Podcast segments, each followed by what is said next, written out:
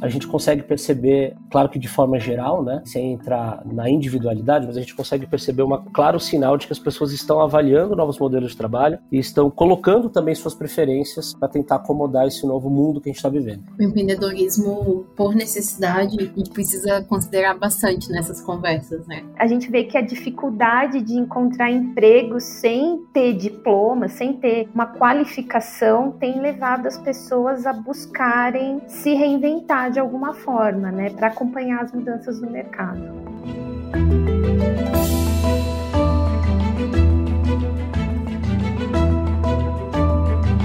Olá, mentes inquietas e curiosas do século XXI. Este é o The Shift, o seu podcast sobre inovação disruptiva. Eu sou a Cristina Deluca.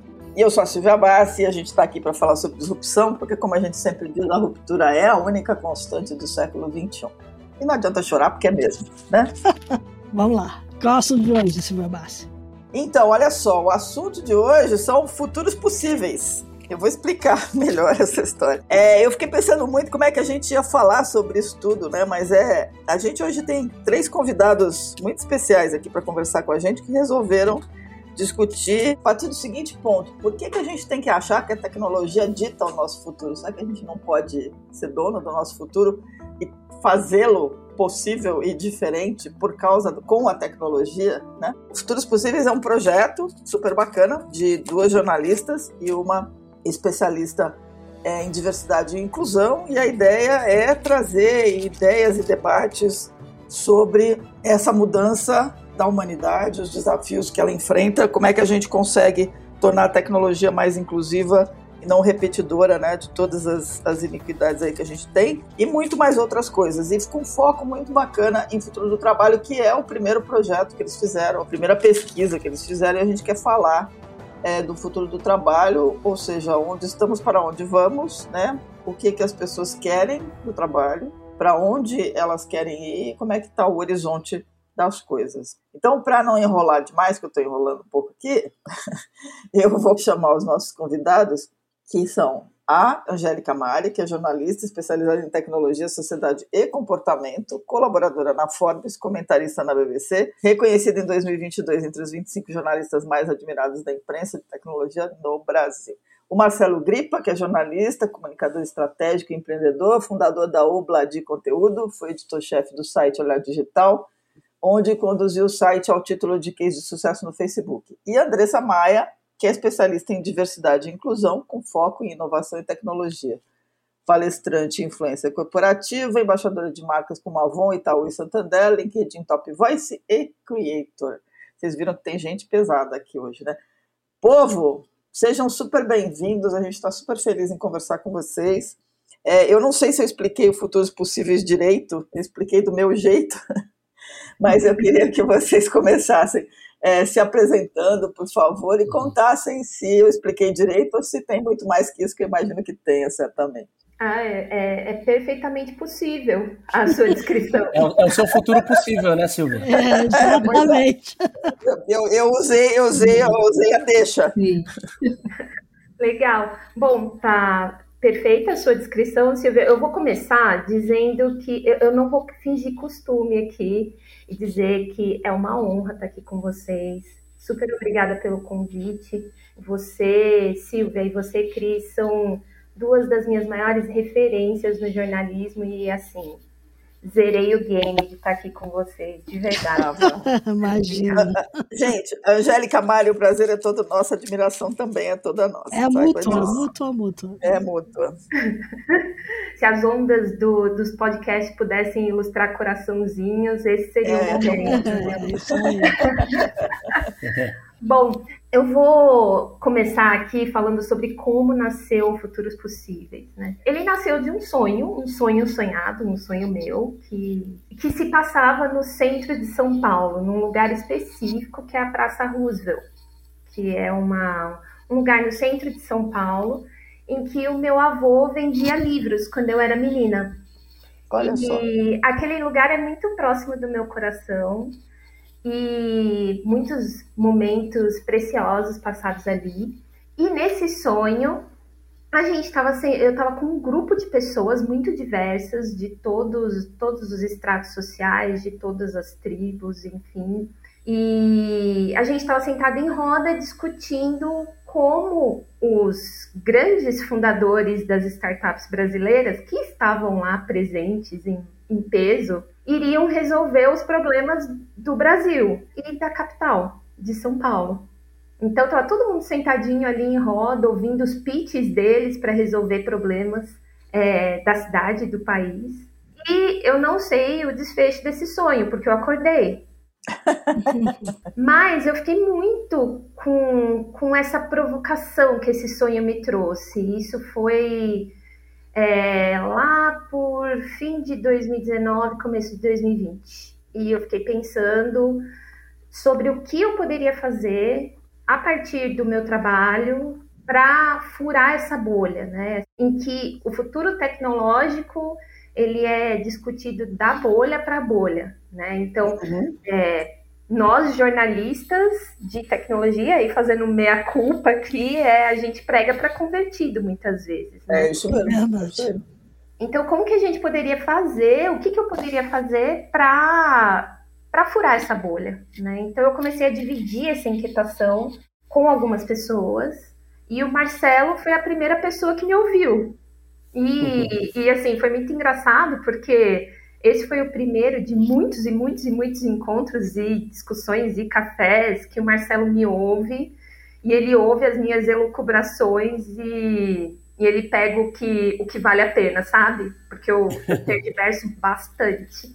Então, o Marcelo foi a primeira pessoa que eu expus esse projeto, né, Marcelo? E, e a gente começou a conversar sobre como a gente poderia trabalhar junto. É, isso aí, ele foi construído aos poucos, né? É, primeiramente, quero agradecer a vocês, Silvia e Cris, pela, pela oportunidade da gente falar aqui do, do Futuros Possíveis, porque é um projeto que que tem nos, nos uh, ocupado bastante nos últimos, nos últimos tempos, mas a gente espera que ele nos ocupe cada vez mais, porque a nossa ambição é grande, né, de observar futuros possíveis e ajudar a interpretar esses futuros, promovendo reflexões para as pessoas. E, e, como a Angélica disse, ele foi sendo construído aos poucos, né? A gente começou a conversar sobre ele lá em 2020, no meio da pandemia, e aos poucos as ideias foram se encaixando, a gente foi encontrando espaço para explorar os, os, ângulos que a gente queria. E aí, agora no final de janeiro, a gente finalmente lançou Futuros Possíveis é, para todo mundo conhecer, e desde então a gente vem trabalhando nesse assunto aí do futuro do trabalho, que é, é o, tema, é o tema da nossa conversa aqui hoje. Sim, e, e depois do Marcelo, né, depois de expor essa, essa visão para o Marcelo, é, a conversa continuou né, com a Beatriz Bevilacqua, que, que foi uma das cofundadoras do, do projeto e hoje é uma apoiadora, uma pessoa muito próxima. E, por fim, eu tive esse encontro muito fortuito e cheio de serendipidade com a Andresa, num grande evento de tecnologia, em que a gente dividiu as nossas visões de mundo, né, Deza? Então fez muito sentido é, trazê-la como o pedaço desse grande quebra-cabeça que faltava para compor essa visão. Sim. Oi, gente, muito obrigada. Prazer estar aqui. Essa é a voz da Andresa, para quem está me ouvindo. para você que está me ouvindo e consiga identificar aí, essa é a voz da Andresa. E sim, foi um encontro muito lindo ali num evento de tecnologia onde a gente se conectou genuinamente, né? E acho que tem duas coisas importantes nessa construção quanto que a gente estava em um ambiente muito conectado, tecnologia, e o quanto fez muito sentido a partir do momento em que a gente se conectou ali com relações humanas mesmo. É, então, um prazer estar aqui com vocês e Bom, Futuros Possíveis e Angélica Marcelo me complementem, tá? É uma plataforma de geração de diálogos, experiência e inteligência sobre futuros. E aí o nosso principal objetivo é democratizar e acessibilizar essas narrativas sobre futuro. É, e uma das nossas frentes é a frente de pesquisa, que é essa pesquisa que você citou aí, nós uhum. fizemos agora, é, sobre o futuro do trabalho. A razão pela qual a gente escolheu o tema de trabalho para começar é, a colocar os novos produtos no mundo, né? Um produto muito importante, como a Deisa falou, é a frente de pesquisa. Foi o, o motivo de as pessoas estarem pensando muito sobre o que fazer da vida no começo do ano, né? Refletindo sobre trabalho, é, sobre suas escolhas nessa frente. Então a gente escolheu Futuro do Trabalho. E a gente lançou essa pesquisa e lançamos o projeto no Festival Cidade do Futuro, em janeiro desse ano. Dentro do festival tinham várias arenas, né? E a gente lançou o projeto dentro do Mosteiro de São Bento, que é um lugar icônico no centro de São Paulo. E foi muito cheio de simbolismo, né, esse lançamento, porque ele foi feito no refeitório do mosteiro. Né? E a gente falou muito de fome, de futuro, muito da, a, da nossa essência está conectada à seguinte pergunta, né? Futuro para quem? A gente já pincelou aí essa a questão de que a gente quer furar a bolha dessas narrativas de futuro e também discutir quem está sendo incluído nessa construção de narrativas e na execução dessas visões de futuro, né? Então é muito por aí. E a gente lançou esse projeto, é, essa pesquisa em parceria com o Opinion Box e com o apoio da GUP e da Atlas. E é um projeto lindo aí que a gente vai falar bastante ao longo do programa. Muito bacana. É, quando quando você, eu vejo vocês falando, tem algumas coisas. E, Angélica, você tem razão, né? A gente que escreve sobre tecnologia há tanto tempo, a gente acaba pregando para convertido mesmo, né? A ideia da The Shift foi justamente essa: sair dessa bolha né, e converter outras pessoas que não estavam conseguindo entender o caos que é a disrupção a essa altura do campeonato, onde tudo muda. Vocês fizeram, quando vocês lançaram, vocês fizeram várias conversas. Né? Vocês falaram até de nômades digitais, vocês falaram de de alternativas de trabalho, vocês pegaram um viés muito assim, como é que eu, eu, né, pessoa, posso pegar a tecnologia e por que não, né? Ela pode mudar meu futuro, por que não eu posso construir um futuro? Mas tem uma questão importante que é futuro para quem? E eu concordo com você, né? Eu acho que essa talvez seja, eu queria ouvir vocês um pouco, talvez seja o papel mais importante da gente, é da gente reafirmar que a, que a tecnologia ainda não é acessível, que os futuros não exatamente bonitinhos e lindos e tecnológicos estão disponíveis para todo mundo. Tem um pouco disso no projeto? Sim, com certeza. É, é, você deve lembrar, né, Silvia, quando falar de tecnologia era uma coisa muito alien, né, para as pessoas. Uhum. Eu lembro quando eu comecei a minha carreira e eu falava para as pessoas: "Ah, eu sou jornalista". E elas falavam, tá, então que, sobre o que, que você escreve? E eu falava tecnologia, as pessoas começavam a olhar para o horizonte, assim. Falavam, vou é. pegar uma bebida ali, sabe? Olha, vou só fazer um parêntese aqui, mas eu descobri semana passada que até hoje a minha mãe não sabe. Depois de 33 anos de carreira, minha mãe não tinha entendido ainda o que eu fazia, mas tá tudo certo. Ah, tamo junto, tamo junto. é, é, mas é, é bem por aí, né? E agora tantos anos depois, a tecnologia ficou pop, né? Ficou, veio para todas as editorias, né? Tanto é que a gente vê grandes veículos de comunicação aí deletando, né, efetivamente as editorias de tecnologia e incorporando as histórias de tecnologia dentro de negócios, dentro de cidades e etc e tal.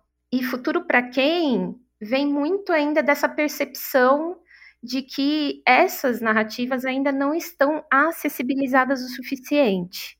Né? A gente ainda é, envolve esse papo de tecnologia numa aura inalcançável, né?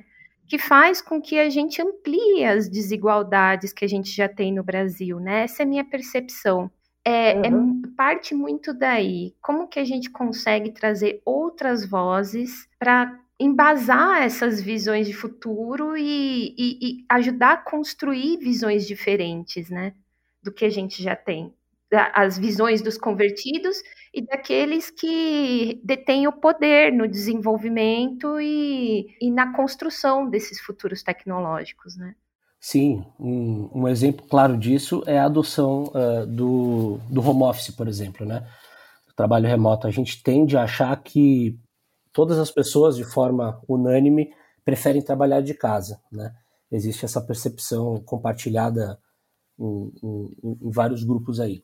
Mas quando a gente traz para uma análise é, universal dentro de Brasil, falando de Brasil, mas universal porque nosso país é tão grande, né, tão cheio de contrastes, a gente percebe que pode não ser por aí. Por exemplo, já é, antecipando aqui uma das conclusões da nossa pesquisa, é de que as pessoas preferem o um modelo de trabalho presencial em relação ao remoto, porque elas sentem que a produtividade pode ser mais alta, enfim, porque elas têm, a questão da interação com os colegas, e também aí, é, evocando de novo o lema do futuro para quem, a gente nunca sabe qual é a realidade da pessoa para trabalhar dentro de casa. A gente não sabe se ela tem todas as condições necessárias, por exemplo, para desempenhar um bom, um bom serviço na residência dela.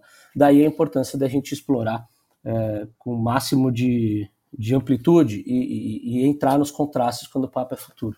Uhum. É, e pensando, enquanto vocês encaminharam essa conversa, né, foi bem no tom que eu gostaria que, né, que a gente conversasse sobre isso, porque existe algo no Futuros Possíveis, que é algo que permeia o nosso trabalho, que é esse questionamento. Futuro para quem? Quem é que está pensando? Quem está construindo? Quem está questionando? A gente costuma dizer que a vivência ela dita narrativas. E se de alguma forma a gente não tem considerado outras narrativas na construção desses futuros, é, a gente está errando bastante. Então, isso se aplica a empresas, negócios, produtos, inclusive tecnologias. É, pelo que vocês estão falando, eu, eu ouvindo, o que mais me vem à cabeça é uma palavra que é o, o híbrido, né? Os futuros são híbridos e interconectados, então não é um futuro só, né? E nunca vai ser. Sim, eu concordo, Cris.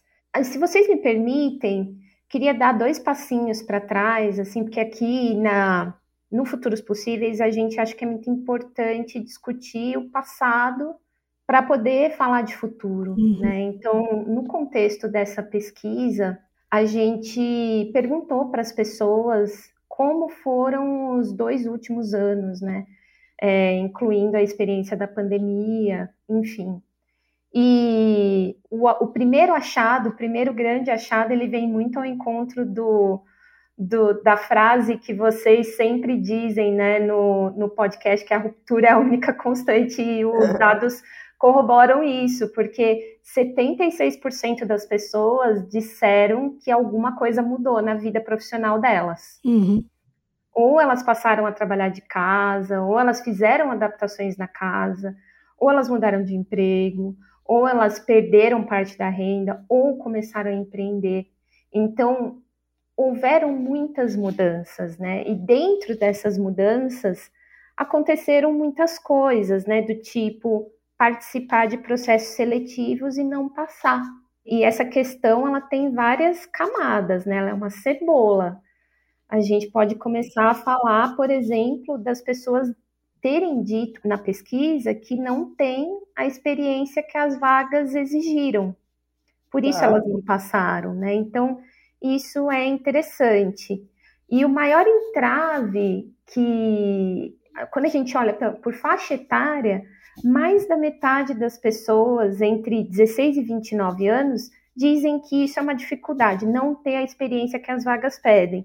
E isso é interessante, né? Porque quando a gente compõe isso com outros estudos, e teve um nesse mês da, acho que foi da, da FGV INSPER, que disse que um milhão de jovens entre 16 e 24 saíram do mercado de trabalho entre 21 uhum. e 22. Por outro lado, 55% desses jovens voltaram a estudar.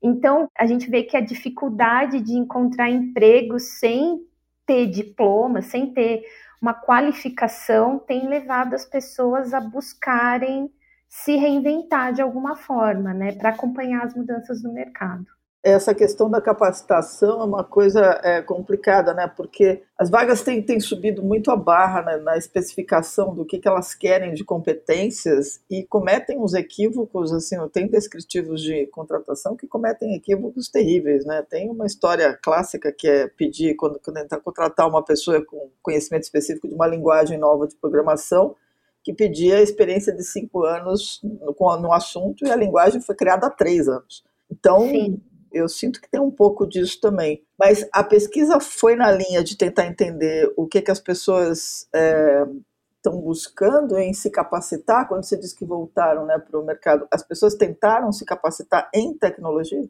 Essa é uma outra pesquisa, né, Silvia? Essa é a da FGV INSPER, mas ah. eu trouxe esses dados só para para dizer que um, uma pesquisa corrobora os, os achados da outra, outra. né? Uhum. É. Uma, uma frente que a gente acha muito interessante, que provavelmente a gente não vai esgotar o tema de futuro do trabalho, né? É investigar como está a intenção das pessoas em relação à a, a, a capacitação em tecnologia, né? Isso é uma coisa que nos interessa bastante. Mas ainda nesse, nessa questão da capacitação, quando a gente dá um duplo clique em quem diz não ter a experiência exigida pelas vagas, tem uma dimensão social muito importante, né? Porque 22% das pessoas da classe A e B disseram ter essa dificuldade, por tá. outro lado, 35% das classes C, D e E disseram que tem dificuldade em encontrar um novo emprego porque não tem a experiência que as vagas exigem, né? Então são 15 pontos percentuais de diferença, né? Então, a diferença entre as classes A, B e C, D e E no que diz respeito a ter as competências que as empresas querem é muito grande.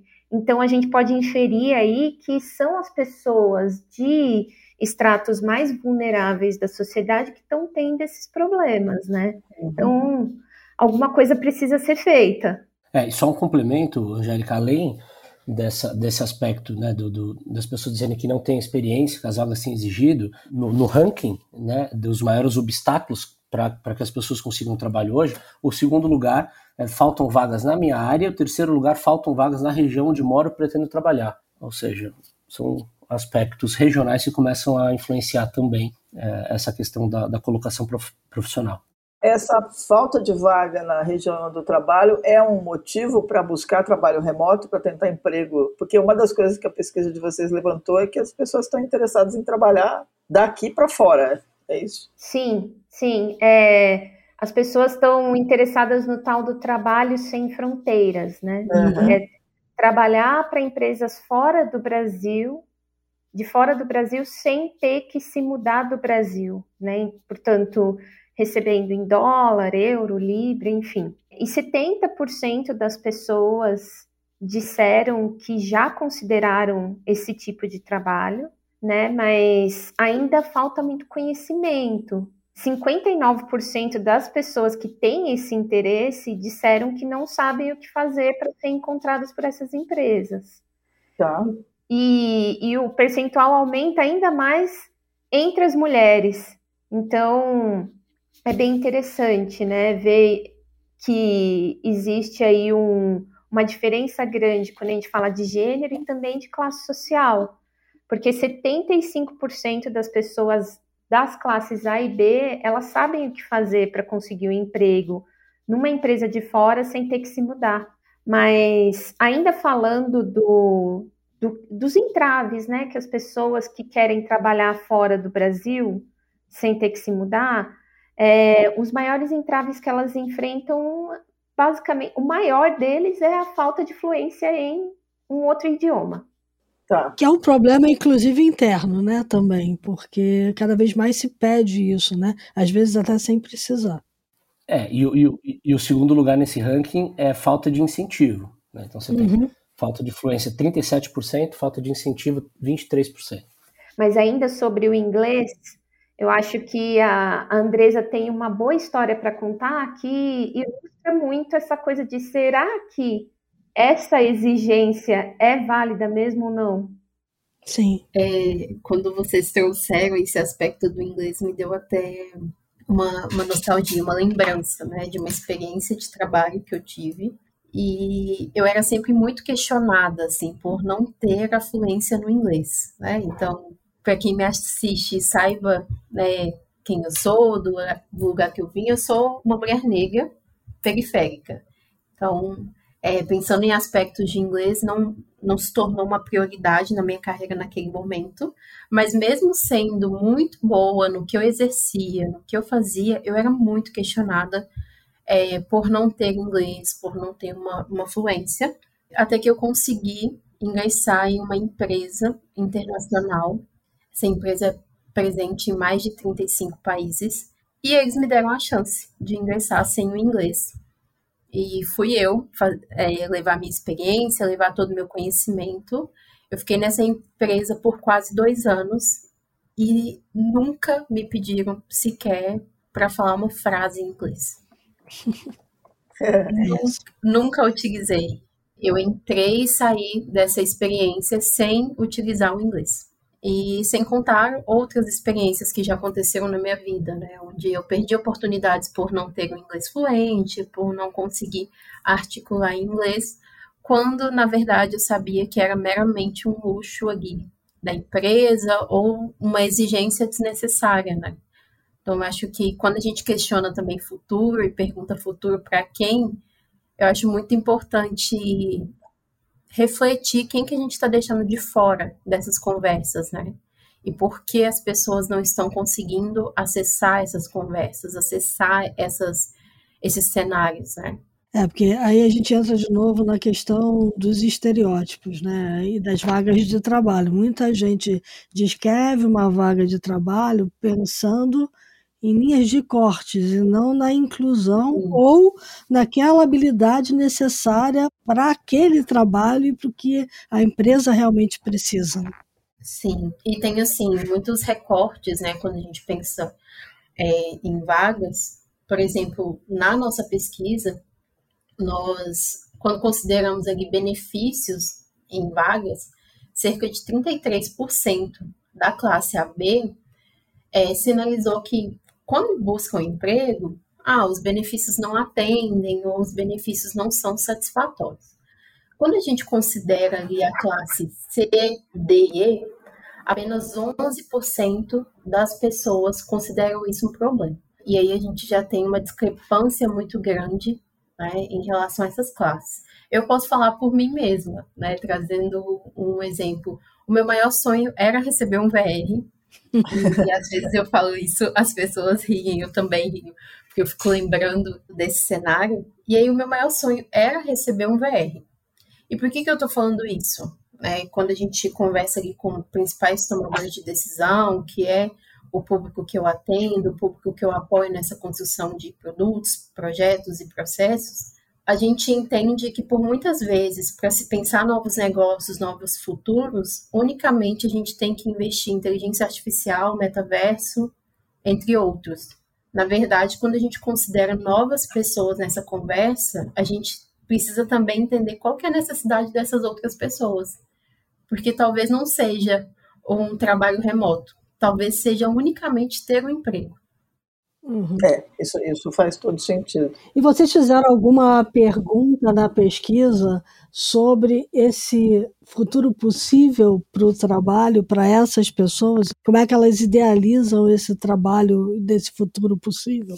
O que a gente percebeu ali, Cris, é que as empresas precisam pensar modelos diferentes para as necessidades diferentes das pessoas porque a gente viu uma diferença sutil entre as faixas etárias.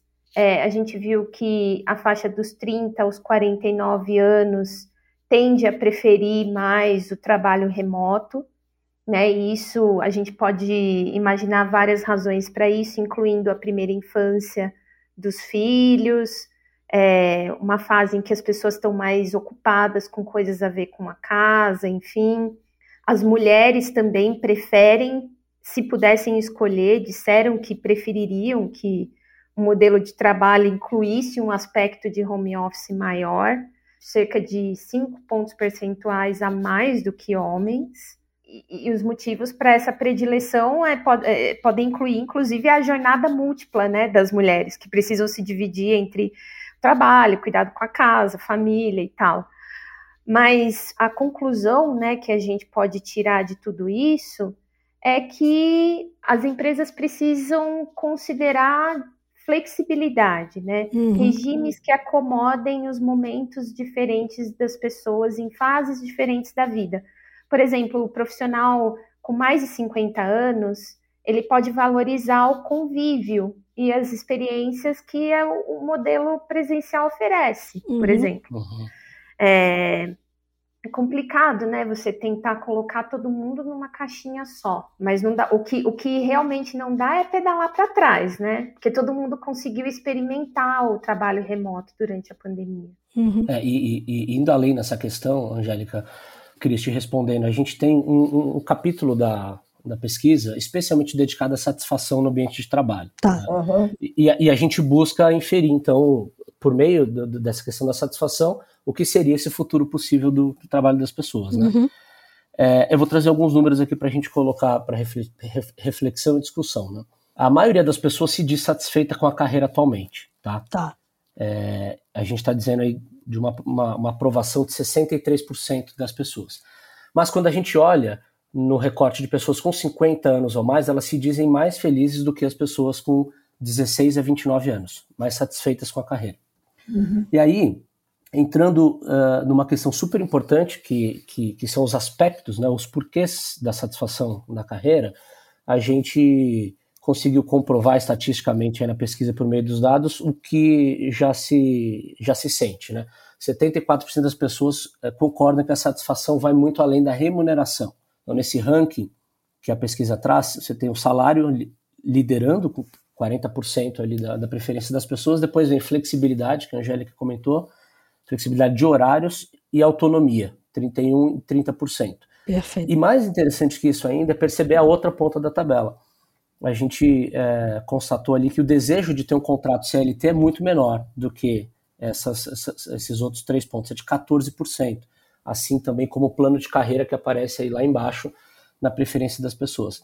Então, a gente consegue perceber, é, claro que de forma geral, né, sem, sem entrar na individualidade, mas a gente consegue perceber uma, uma, um, um claro sinal de que as pessoas estão avaliando novos modelos de trabalho e estão colocando também suas preferências para tentar acomodar esse novo mundo que a gente está vivendo. Interessante. E o que, que aparece em primeiro, é, já que CLT é, é tão pequeno? Empreender? Não, não. O, a, a preferência maior é por remuneração. Só remuneração, aí, tá. É, remuneração. É, no, no ranking de satisfação no ambiente de trabalho e na carreira. Líder é salário, depois vem flexibilidade de horários e autonomia.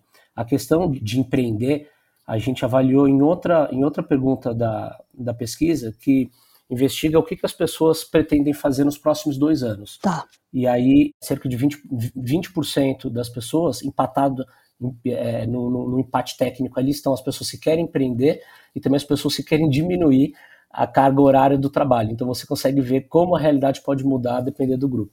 Tá. Quando, quando você fala que o item número um é remuneração e você diz que as pessoas estão avaliando novas formas de trabalho, que não necessariamente a CLT, é, essas coisas se cruzam, né? Quer dizer, as pessoas estão uhum. entendendo que não precisam estar contratadas com a carteira assinada para considerar aquilo um trabalho, mas a remuneração é importante. Sim, as pessoas querem modelos diferentes de trabalho, uhum. né, Silvia? É, é, elas querem ganhar, é, é, em termos dos desejos, né? Elas querem ganhar mais, trabalhar menos. Nada a ver com empreender, né? Sabemos. Não, é. Aqui tem uma, tem uma outra frase que é muito comum também, que é aquela, é, me parece muito clara, as pessoas não querem um emprego, elas querem um trabalho, elas querem se sentir uhum. participando de alguma coisa, né? Com um determinado propósito. Elas são parte integrante do que está acontecendo, e não simplesmente pendurar o, como a gente falava do funcionário público, né? Pendurar o, o crachá, ali, o casaco, o crachá. E, e cair fora. Né? Sim. É. E tem um recorte também é muito interessante regional que a gente fez é, sobre empreender, né? Já que a gente está falando de empreender, o, o, norte do Brasil ganha disparado em termos da intenção de fundar o próprio negócio, né? 30%, comparado Sim. com 17% no sudeste, que é onde as pessoas menos pensam em empreender. Então, é, porque tem mais, mais acesso a emprego, né? É, agora, agora é, é, quando, quando a questão é empreender, não necessariamente é empreender em tecnologia, não necessariamente é criar uma startup, mas é. E não necessariamente um é. empreender por é, vocação. Pode né? ser por necessidade. Por necessidade. Exatamente. O empreendedorismo por necessidade, a gente precisa considerar bastante nessas conversas, né? Sim. Que às vezes a gente traz ali o empreendedorismo como um mundo ideal, como, nossa, que incrível, as pessoas estão olhando muito mais para o empreendedorismo. E estão também, né? Porque a gente tem vivido aí a geração do propósito, né? Então essa geração de agora é a geração que quer trabalhar unicamente por um propósito, quer uhum. ter mais qualidade de vida, mais saúde mental, mas também existe o empreender por necessidade, né? Esse dado ali é, do norte ser tá à frente da questão do empreendedorismo deixou a gente bem espantado, né? Quando você olha em aspectos Brasil, dá a entender que o Sudeste é algo que vai se voltar mais para isso, mas o, o, Norte tem pensado em desenvolver novos negócios e, e novas narrativas. Então, achei bem interessante. Isso tem a ver com, com várias coisas, né? É só para complementar a questão do Norte, né? Às vezes a gente pensa que é, é somente o, o empreendedorismo por necessidade. Por outro lado, a gente pode também inferir que por conta da penetração, por exemplo, de, de programas sociais como Auxílio Brasil, enfim, é, isso injeta mais é, dinheiro na economia e cria-se mais necessidade por outro, por mais empreendimentos, né? Tem esse, essa dimensão também. Tem a especificidade é. regional também, né? Porque se quando você olha norte, principalmente, você tem toda a biodiversidade brasileira e, e, o extrativismo, que de um modo geral acaba levando essas pessoas a empreenderem como cooperativados, é, em grupo, na verdade, uhum. explorando aquilo que ele tem acessível ali e que ele sabe hoje que tem valor, não sabia lá atrás, né? Então... É, e até para a gente dar um panorama, né? Você tem, então tem a região norte liderando o desejo de fundar o próprio negócio, depois vem a região sul, com 23%, depois Nordeste, depois Centro-Oeste e então Sudeste. Tá. Perfeito. Agora, é, tem um, um, capítulo da pesquisa que fala da relação das pessoas com tecnologia. E eu achei um item que eu achei muito interessante, que quando se pergunta é, se a tecnologia precisa evoluir mais, um bom percentual, um grande percentual, diz que acha que a tecnologia está bom assim, não precisa ir mais para frente. É. Tem Por um favor, receio, não avance mais. Não, não exagere. Né?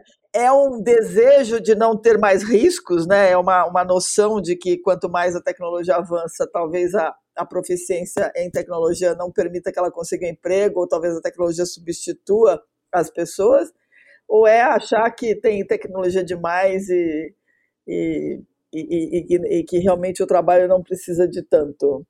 É, esse capítulo é um dos mais é, conflitantes, né? Daqui que é, mostra uma total desorientação, né, das pessoas no momento em relação à tecnologia e carreira, né? Uhum. Uhum. É, a gente, tem, a gente tem por um lado né, nesse, nesse capítulo um pacote de dados e constatações da, da pesquisa da, em que as pessoas estão muito otimistas em relação ao, ao avanço da, da, tecnologia sobre seus trabalhos. Então, alguns dados tá. aqui. Por exemplo, né, 93% das pessoas se sentem preparados para o futuro do trabalho. Né? E eu tô, a gente considerou tanto competências técnicas quanto socioemocionais, porque sabemos que o futuro não será feito apenas de tecnologia, né? A humanização Sim, claro. é muito importante nesse processo. Mas são 93%, é muita gente, né?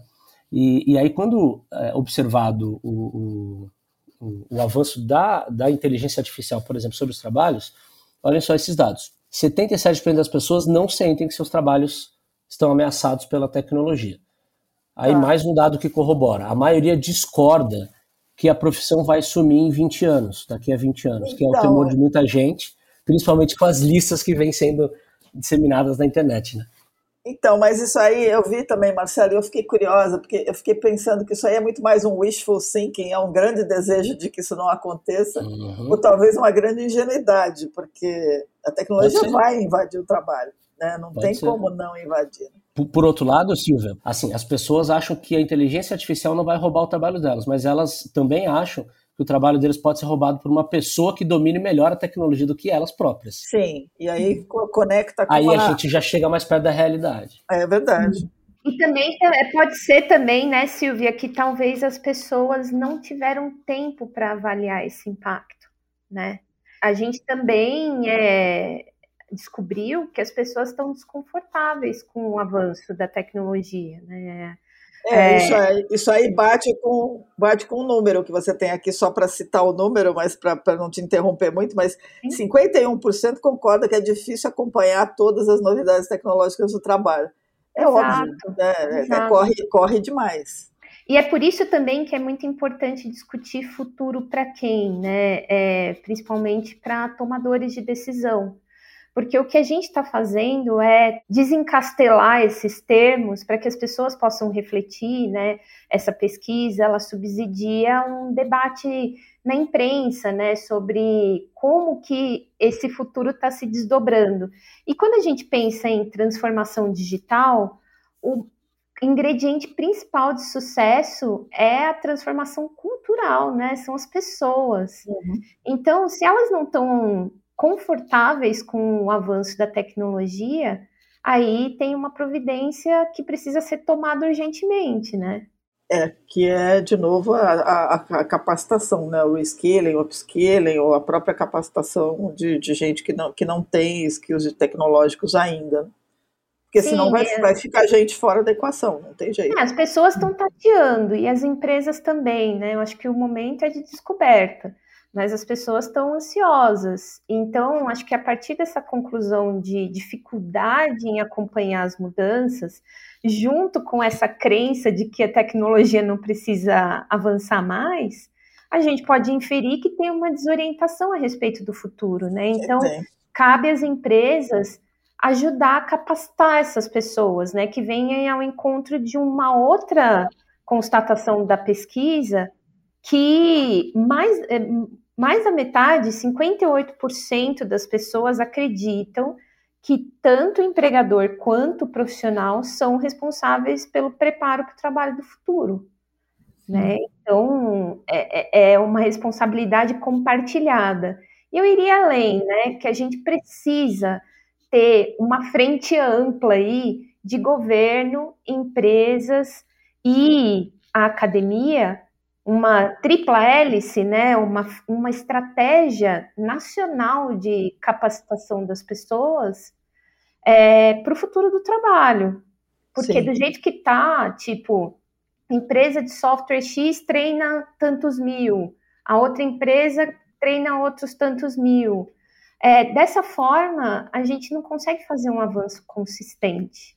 É, esse, esse é um desafio enorme, porque nem as empresas de tecnologia estão conseguindo montar com clareza os programas de upskilling e reskilling delas mesmas, porque elas também estão mudando. Quer dizer, nesse contexto, todo mundo está tá no jogo. Né?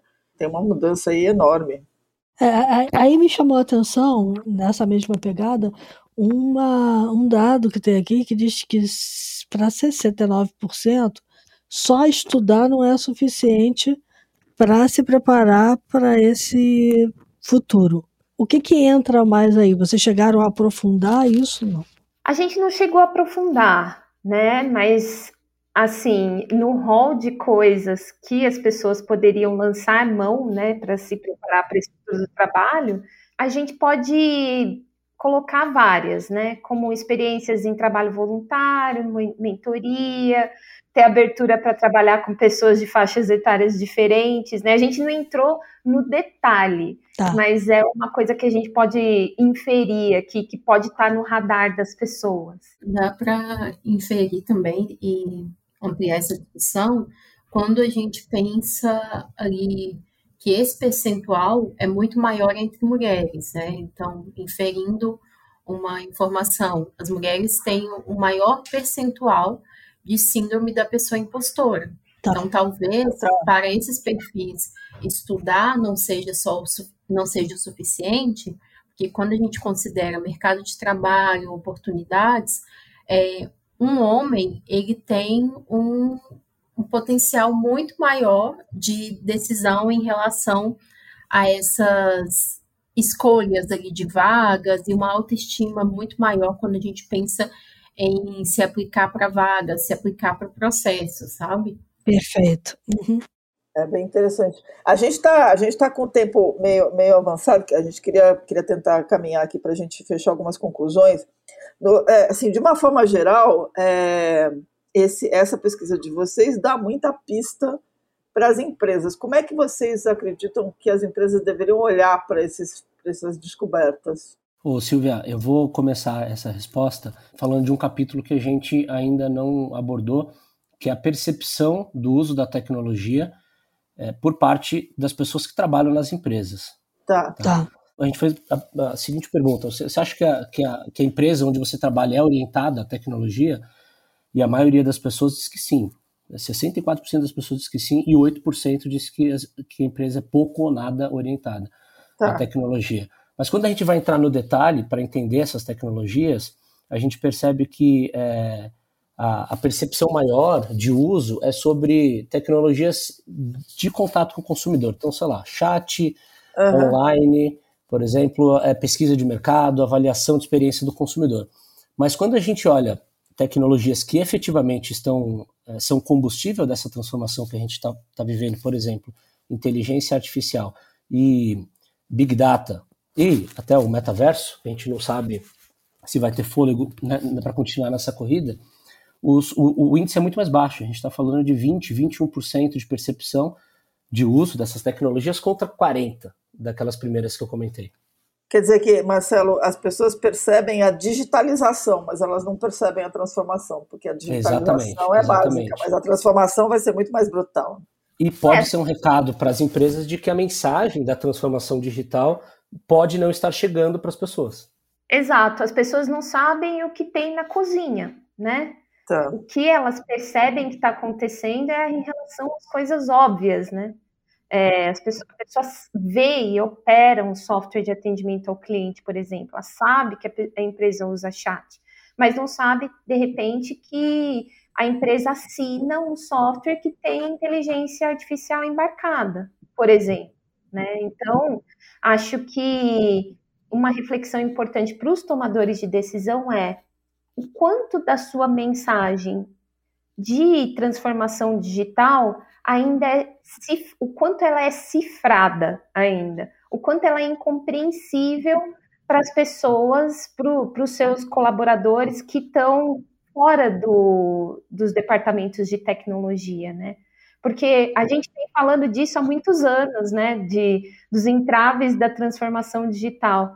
Acho que agora, é, com a a inteligência artificial na ponta dos alcance das pessoas, né, na ponta dos dedos das pessoas, é importante que as empresas consigam avançar o entendimento das pessoas de uma forma acessível. Entra muito naquela conversa que nós tivemos e nos aspectos que a gente sempre fala, que é quem tem acesso, né?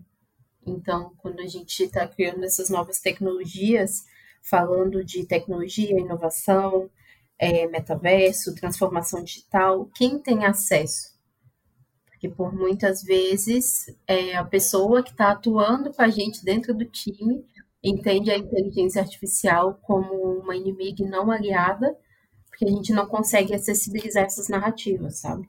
É, não, eu, eu até concordo. O que, me, o que me chamou a atenção, na verdade, dessa história toda é, é que talvez a, a Angélica falou essa coisa, as empresas precisam perceber que a mensagem de transformação não está chegando, mas eu tenho dúvida se a mensagem de transformação existe. Porque é, quando as pessoas acham que as empresas estão preparadas para. estão super preparadas tecnologicamente e também acham que a tecnologia não precisa ir mais para lugar nenhum, é, modelos de projetos de transformação digital a essa altura do campeonato já eram, né? Porque Exato. eles preveem um uso muito mais intensivo e mais inteligente, mais criativo da tecnologia. E me parece que as pessoas não estão conseguindo ainda é, agarrar esse negócio direito. Sim, porque essas narrativas elas ainda acontecem nessa bolha, né? Em que os convertidos falam entre si então, por isso que é tão importante né, ampliar esses, esses espaços de discussão. Porque senão a, a gente fica. As empresas vão ficar correndo atrás do próprio rabo, né? E as coisas não vão para frente. Eu gostaria de compartilhar só um experimento empírico que eu fiz aqui no bairro onde eu moro, em São Paulo. Eu saí na rua perguntando para os pequenos comércios aqui é, quantas das pessoas já tinham ouvido falar de inteligência artificial generativa e a resposta foi quase 100% não entenderam o termo. Uhum. E aí depois eu perguntei para os donos de negócios que eu, que eu conheço aqui na região, falei assim, vem cá, você está sabendo de inteligência artificial? Ah, ouvi alguma coisa. Você pretende aplicar alguma coisa no seu, no seu negócio? Ele falou, ah, não, isso não é para mim, não. É. é. e a gente também, é, a, a, gente fala muito sobre isso, né, aqui no Futuros Possíveis, sobre as nossas experiências com, com pessoas fora da bolha, né, e, e mesmo dentro de uma bolha social, né, de pessoas é, instruídas e tudo mais, por exemplo, eu estava falando com, outro dia com o meu dentista, né, sobre inteligência artificial, ele falou assim, vem cá, me explica, troca em miúdos isso de inteligência artificial, que eu realmente não estou entendendo. Uhum. Então, assim, a gente não está falando somente da base da pirâmide, né? A, a, a, falta de conhecimento sobre esses futuros tecnológicos, ela é mais ampla do que a gente imagina. É. E, e ela realmente, ela tem um recorte de idade, tem um recorte social muito forte. Com certeza. E os dados da pesquisa, eles ilustram que a, a maioria das pessoas que disseram não ter as capacidades que as empresas pedem são as pessoas das classes C, D e E.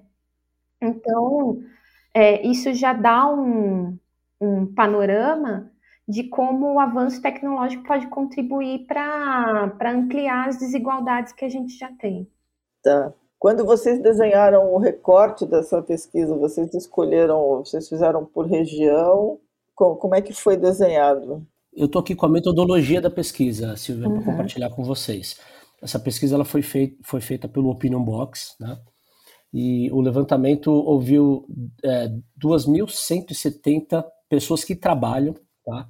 Uhum. É, pela internet, uma, uma, uma, coleta feita online em fevereiro desse ano. E aí tá é, entrando nos, nos recortes, a gente ouviu homens, mulheres a partir de 16 anos, norte a sul do país, todas as classes sociais.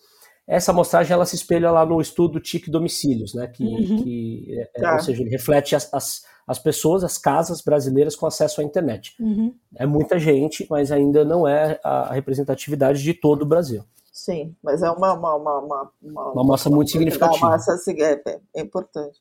E não teve. E, e aí os verticais de trabalho, verticais econômicas, tanto faz. Era qualquer empresa. Sim, foi uma base uhum. geral que representa o Brasil. Então, então, aliás, aliás, eu acho que esse é um ponto muito importante da gente destacar, né? É, nós aqui somos jornalistas, né? A Andresa também acompanha a mídia o tempo todo, e a gente vê muitas pesquisas internacionalizadas sobre o tema do futuro do trabalho. É, recentemente mesmo o Fórum Econômico Mundial trouxe lá pesquisas sobre tendências, né, futuro do trabalho, mas pouco se vê a regionalização desse assunto. Né? Tá. Então, a, a, gente buscou trazer mesmo um, um, um, retrato bem atualizado e diverso como o Brasil é. Sim, a gente entende que a, que a, a pesquisa mais fresca no momento sobre futuro do trabalho no Brasil, né? Uhum. É, perfeito. É porque, assim, quando você olha para as pesquisas lá do comitê gestor, é, é, elas são muito segmentadas, né? Então é difícil você fazer um cruzamento de uma e de outra, porque as coisas se sobrepõem. Como você falou, é, é TIC domicílio, mas é, a gente sabe que muitas dessas pessoas têm o acesso à internet não tanto em casa e mais através de um dispositivo móvel ou através do próprio trabalho, né? Sim.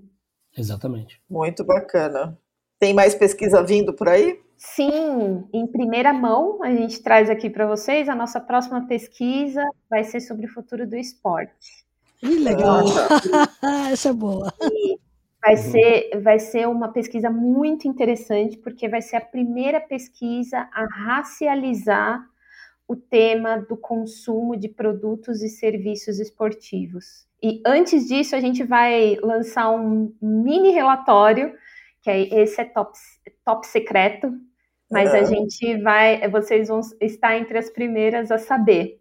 Mas Legal. a próxima grande pesquisa é sobre o futuro do esporte, novamente em parceria com o Opinion Box. Em bem breve. Bacana. Muito bem. É, pessoal, para quem está ouvindo, a gente vai colocar o link para poder baixar a pesquisa, tá? Bom, dito isso, vamos passar para os insights, povo? Bora. Bora lá! lá.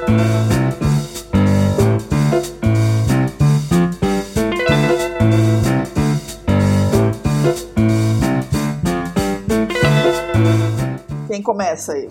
Bom, eu posso começar.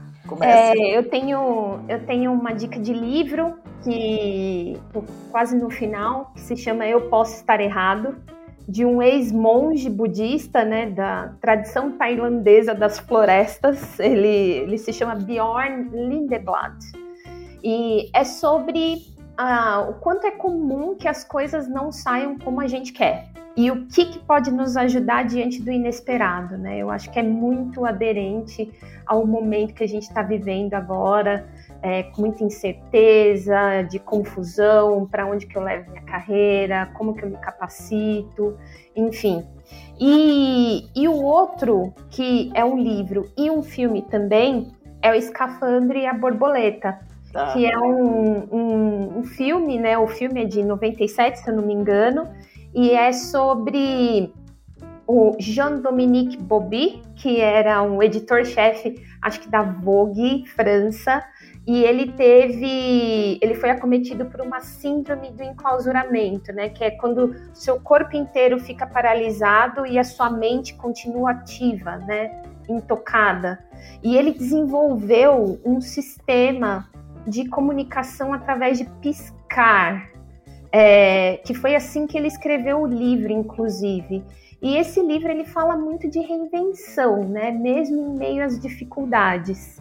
Então, os anos recentes agora não foram nada fáceis, né? Agora a gente tem uma condição macroeconômica muito complicada, o avanço da tecnologia deixa todo mundo confuso, mas esses dois livros, eles trazem narrativas muito interessantes de como mesmo em meio ao caos, a gente sempre consegue se reinventar, né? Porque afinal foi desse jeito que a gente chegou até aqui, não é mesmo?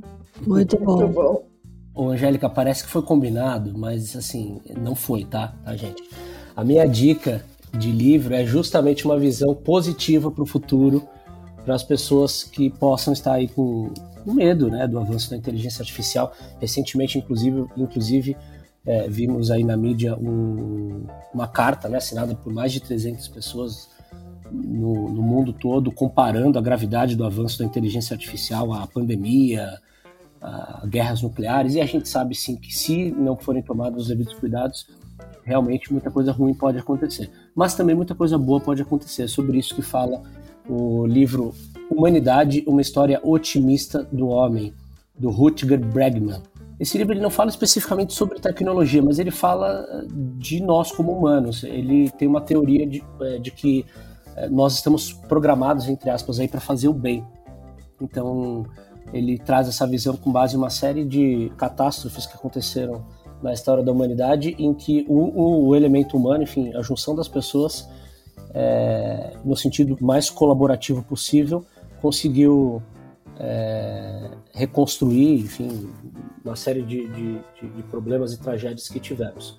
Então essa é a minha mensagem para a gente pensar que o futuro pode ter sim, o futuro possível aí pode ter uma visão mais otimista. E eu vou aproveitar, claro, para fazer o nosso merchan. Espero que vocês não se importem para é, pedir para vocês baixarem a nossa pesquisa aí no link que vai ser disponibilizado e também nos seguir no Instagram arroba os futuros possíveis. Muito bem, Andressa.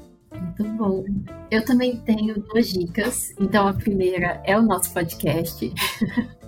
nosso pod videocast, onde a gente fala sobre futuro e discute essas narrativas de futuro. A primeira temporada foi falando sobre o futuro do trabalho, que é bem interessante.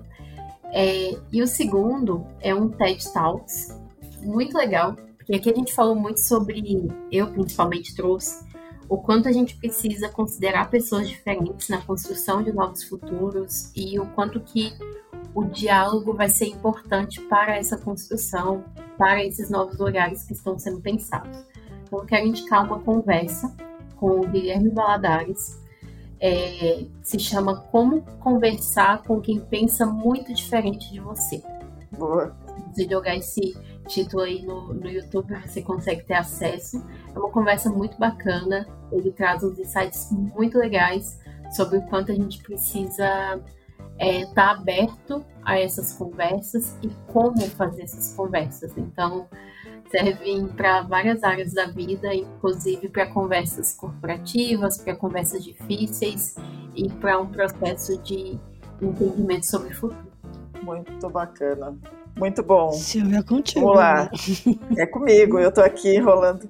Então, eu, eu trouxe uma, uma, uma, dica aqui que, que, quando falou de futuro e tal, por uma coincidência muito grande, eu vi esse filme numa dessas madrugadas desta semana.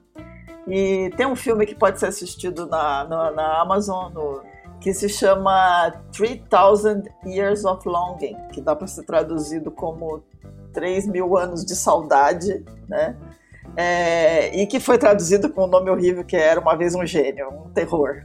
Mas enfim, é, é um filme que tem a Tilda Swinton e o Idris Elba como protagonistas e é a história de é uma história sobre contar histórias. É, a gente já já viu o gênio da lâmpada do Aladdin, ser aquele cara engraçado, a gente já viu gênios terríveis, mas a gente nunca pensou que um gênio preso em uma lâmpada é um ser extremamente solitário. E esse livro fala sobre saudade, sobre relacionamento, sobre solidão, sobre como as histórias conectam as pessoas, né? E como é que elas, elas conseguem não só conectar, como, como criar é, pensamentos e desejos e, e, e mudanças. E aí é, tem uma coisa muito interessante no livro, eu não vou spoiler no filme, eu não vou spoiler para ninguém, mas é assim, é imaginar que quando você é confrontado com três desejos, né? Se você consegue realmente pensar no que, que você deseja do fundo do seu coração, é muito complicado. Quando a gente fala de futuros possíveis, é um pouco disso, né? O que, que a gente deseja, o que, que a gente quer, e às vezes a gente não sabe. O filme é lindo, lindo, eu recomendo é uma, uma poesia de uma hora e meia que é uma coisa linda de ver. Bacana. Bom, então vamos lá. Eu vou dar um livro e um filme. O livro, a gente já falou muito dela aqui e a gente já deu alguns livros dela, mas acho que esse que eu vou sugerir hoje a gente ainda não deu. É o livro A Coragem de Ser Você Mesmo, da Brené Brown. E, e, eu acho que é super importante. Esse livro é de 2021, foi pós-pandemia, e ela vem trazendo justamente essa questão de como a gente se arrisca, né, e precisa se arriscar a desafiar conceitos pré-estabelecidos e sair da zona de conforto. Tanto quem está tentando se colocar no mercado de trabalho como quem está no mercado de trabalho contratando essas pessoas, né? Abrir a mente do pessoal que está lá, das lideranças empresariais, é, dos empreendedores, de que a gente precisa, de alguma forma, encontrar um caminho de volta para nós mesmos e para os outros. Então, muito do que a gente falou aqui é, e tem muito dessa de uma conversa muito séria mesmo né, é, de encarar um período de dúvida, insegurança, desconforto que todo mundo vai passar ah, para ir buscar esse futuro possível.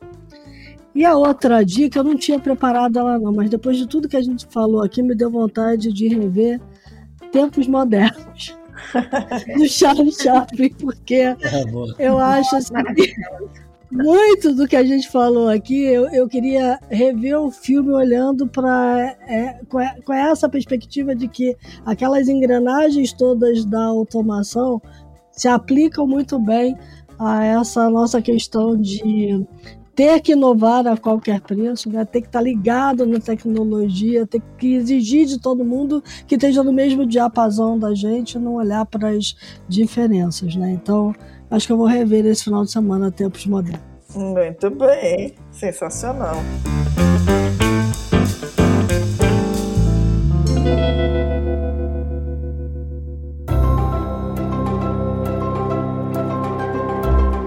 Muito bom. Bom, Angélica, Marcelo, Andresa, foi um prazer muito grande conversar com vocês. É, a gente deseja que futuros possíveis tenha todos os futuros imaginados por ele, possíveis e bacanas. É, obrigada por terem escolhido estar com a gente aqui, desse, dedicado esse tempo de vocês aqui. Eu tenho certeza que tem um monte de informação bacana para quem ouviu. Obrigada mesmo e vamos ver se a gente volta a falar outras vezes, porque essas conversas são sempre super bacanas. Muito obrigada. Obrigado. Ora, super obrigada, Silvia. Obrigada, Cris. Admiração enorme pelo trabalho de vocês. e conta com a gente. Opa! Foi um prazer. Muito bacana o que vocês estão fazendo. A proposta é muito legal. Acho que todo mundo devia apoiar, tá, gente? Que está ouvindo. Vamos apoiar é lá em futuros possíveis. Bora! Muito obrigada, gente, aí pela abertura e diálogo. Foi ótima a conversa. E não se esqueçam de conferir www.futurospossíveis.com.br, onde você acha o puro suco do futuro, incluindo a nossa pesquisa, nosso pod-videocast, um monte de coisa legal. Bacana. Muito bom. Muito bom. Bom, pessoal, para quem nos acompanhou, dicas, sugestões, críticas, elogios, mandem e-mail para news@theshift.info. Lembrando, agora vou fazer, agora é a minha vez de fazer propaganda.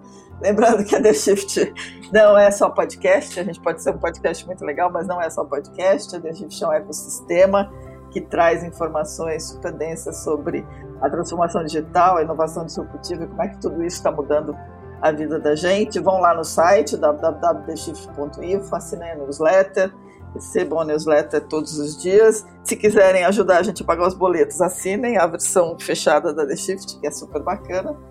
E a gente se vê na próxima semana, se ouve na próxima semana. Fiquem bem, se cuidem, pensem em futuros possíveis, não deixem a imaginação se restringir e fiquem bem aí. É isso. Lembre-se que, como a gente diz aqui, o mundo lá fora tá mudando a todo momento pra caramba. E que pra mudar depende de gente que toma decisões, certas ou erradas. O nosso desejo é que você tome sempre as melhores decisões para você e para quem está perto de você. Muito bom. Até a próxima, então, gente.